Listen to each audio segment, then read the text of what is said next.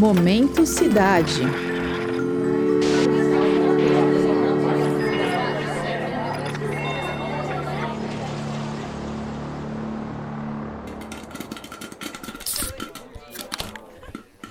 Mesmo que ele tenha sido inventado há mais de 100 anos e a sua tecnologia tenha evoluído bastante no último século, quando o assunto é cinema, certas coisas não mudam. O ritual de escolher o filme, pagar o ingresso, comprar a pipoca e se sentar numa sala escura cheia de pessoas desconhecidas permanece o mesmo.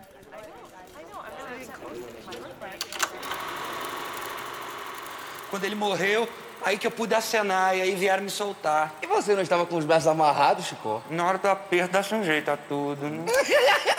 que jeito você deu? Não sei.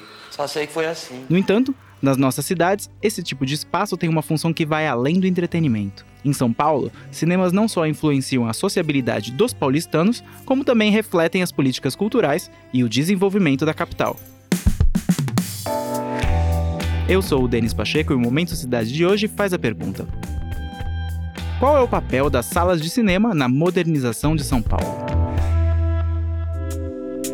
No episódio de hoje, a repórter Gabriele Koga entrevista a pesquisadora Thaís Valvano Vicentim, autora da tese de doutorado A Cidade do Cinema, as salas de exibição e o processo de modernização de São Paulo, orientada pela professora Raquel Gleiser e defendida na Faculdade de Filosofia, Ciências Humanas e Letras da USP, a FEFELESTE.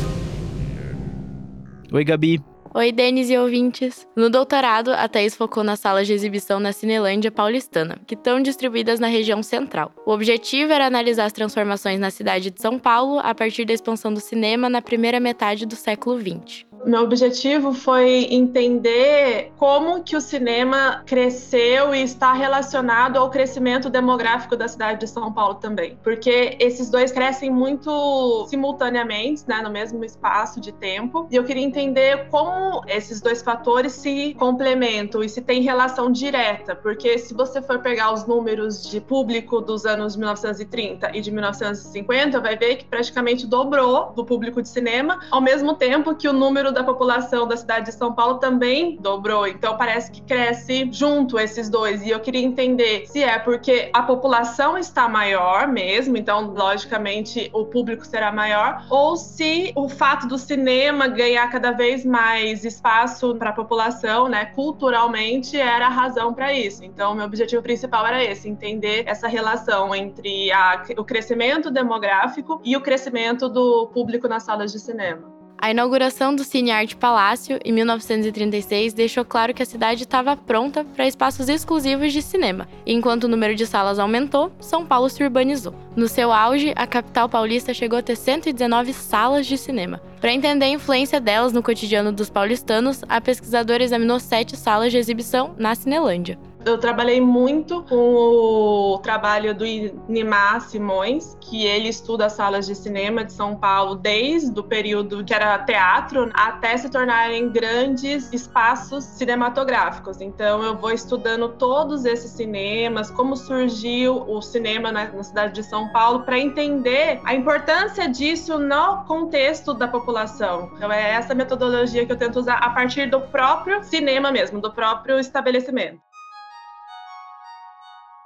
A primeira metade do século XX marcou a efervescência social e cultural de São Paulo. Conforme as carroças puxadas por cavalos passaram a ser substituídas por bondes, a sétima arte foi ocupando os bairros industriais da capital. Mais do que isso, a transformação do centro também exigiu adaptações nas salas. O que eu pude perceber é que os cinemas eles foram se tornando cada vez mais modernos e tecnológicos. E isso também de acordo com a modernização da cidade. É interessante estudar São Paulo nesse quesito que todos os investimentos do Brasil primeiro aconteciam em São Paulo. Os equipamentos mais modernos, os principais lançamentos de filmes norte-americanos aconteciam primeiro em São Paulo. Essas salas de cinema foram crescendo muito, se tornando cada vez mais modernas. Por isso que eu acompanhei, principalmente nessa, na cidade. Os cinemas estudados pela Thaís foram tombados pelo Conselho Municipal de Preservação do Patrimônio Histórico de São Paulo. Eles são considerados símbolos da fase de maior frequência de público nas salas paulistanas. Então eu vou estudando todos esses cinemas, como surgiu o cinema na, na cidade de São Paulo, para entender a importância disso no contexto da população. Por que, que a, a população de São Paulo, principalmente, ia no cinema e cada vez mais? Porque nos anos 50 chegou, chegaram a ter 119 cinemas na cidade e todos lotavam, entendeu? Então os empresários viam uma forma muito constante de enriquecimento e, e um retorno seguro de investimento. Então eu fui entendendo como que isso foi crescendo, porque até a década de 1920 isso não tinha um espaço tão grande na cidade, né? Tinha os cinematógrafos ambulantes que iam nos bairros e até então eram os cinemas maiores eram cinemas de bairro mesmo, né? Que a gente fala que era fora do centro da cidade. E isso foi mudando ao longo do tempo também. Nos anos 50, até as salas ainda eram maiores em tamanho, mas o número de público constante passou a ser maior no centro de São Paulo. Se você acha que isso é uma questão só dos dias de hoje, a Thaís reforçou que desde as primeiras exibições havia uma disputa entre as produções nacionais e estrangeiras. Os filmes dos Estados Unidos contavam com patrocínios para que fossem exibidos em São Paulo. Só para você saber, a Paramount, um dos maiores estúdios cinematográficos do mundo, financiou a construção de salas de cinema onde as suas produções seriam exibidas. Para combater a dominação internacional, as políticas públicas com foco nas produções brasileiras tiveram que entrar em ação a política ela foi fundamental nesse momento, porque se não tivesse nenhuma lei, principalmente nos anos 30, protegendo os filmes nacionais, eles não seriam passados quase nunca, a não ser alguns característicos como o do Mazarop, né, que tinha um público já fiel, um público que ia assistir de qualquer jeito, mas os filmes não seria passado ou se fosse passado não teria tanto público. Então, essas salas de cinema foram obrigadas Durante a nossa conversa, a Thais mencionou um decreto de 1951. Esse decreto definia que todos os cinemas no Brasil ficariam obrigados a exibir filmes nacionais de longa-metragem, na proporção mínima de um nacional por oito estrangeiros. A ideia era estimular a identificação entre os filmes locais e o público brasileiro.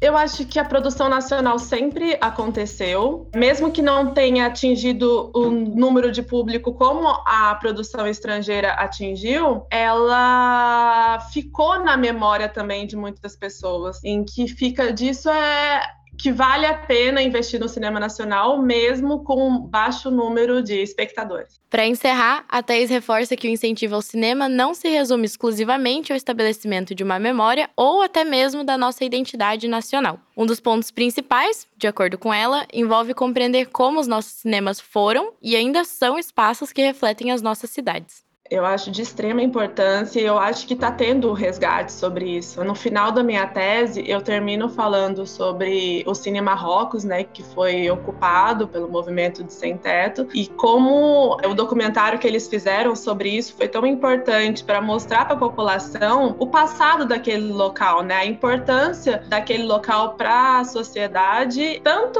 arquitetonicamente quanto socialmente, culturalmente, mostrar que grande grandes profissionais passaram por lá e que o cinema nacional era grande, sabe, nos anos 50. Então eu acho que isso é muito importante.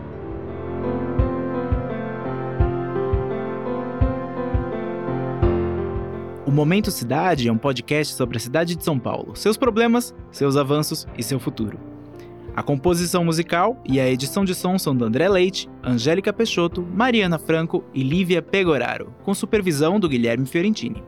A narração e a reportagem são do Caio César Pereira, com produção minha, Denis Pacheco. O Momento Cidade é uma produção do Jornal da USP. Você pode nos encontrar aqui na Rádio USP e na internet.